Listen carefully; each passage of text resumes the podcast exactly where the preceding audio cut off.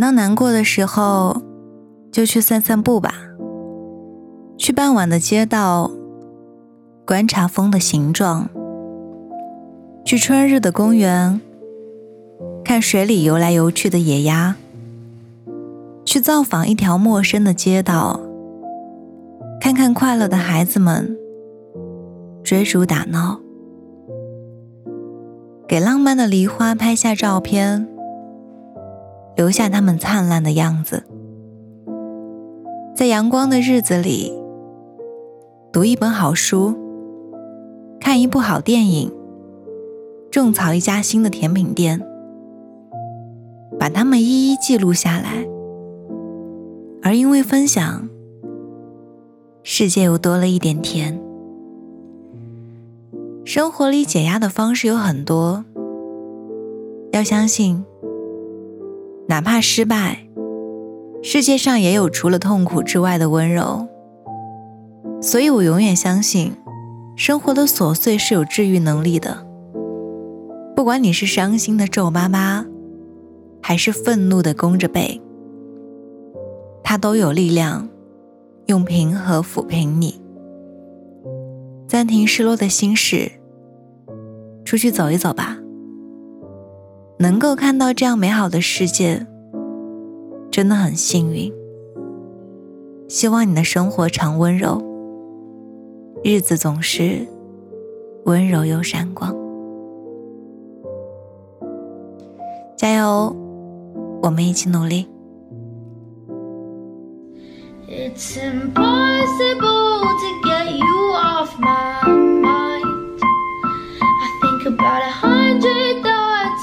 are 99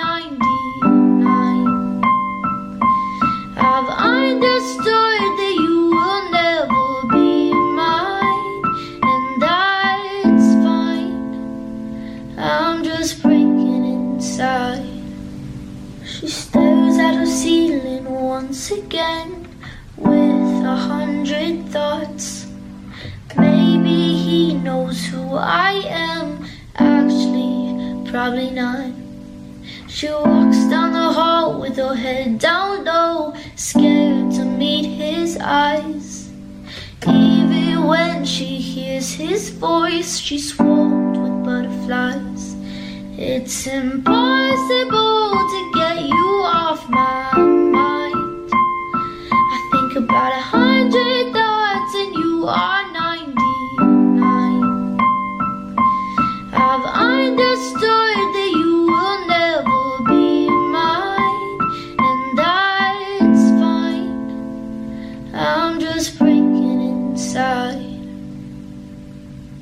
He always walks the crowded halls and is blinded by this light.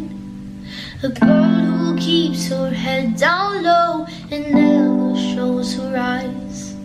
He's tried to talk to her, but there's no easy way. Cause every time he raises his voice, she runs away. Oh, it's impossible.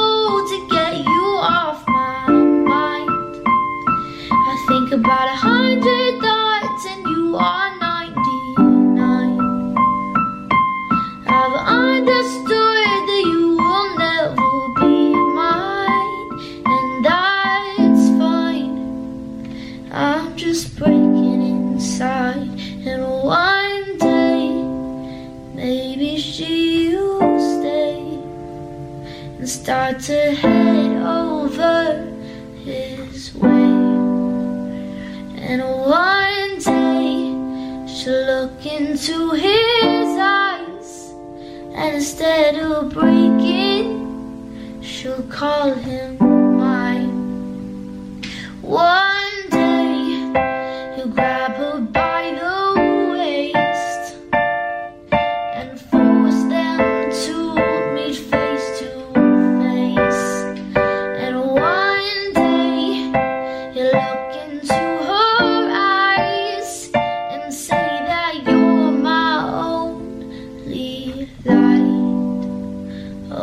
It's impossible to get you off my mind. I think about a hundred thoughts and you are 99. Maybe there's a chance that you will be mine. But right now, I'm just broken inside.